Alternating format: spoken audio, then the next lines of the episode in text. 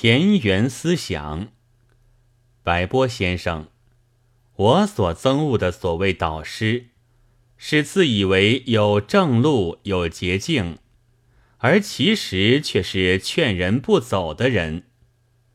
倘有领人向前者，只要自己愿意，自然也不妨追踪而往。但这样的前锋，怕中国现在还找不到吧。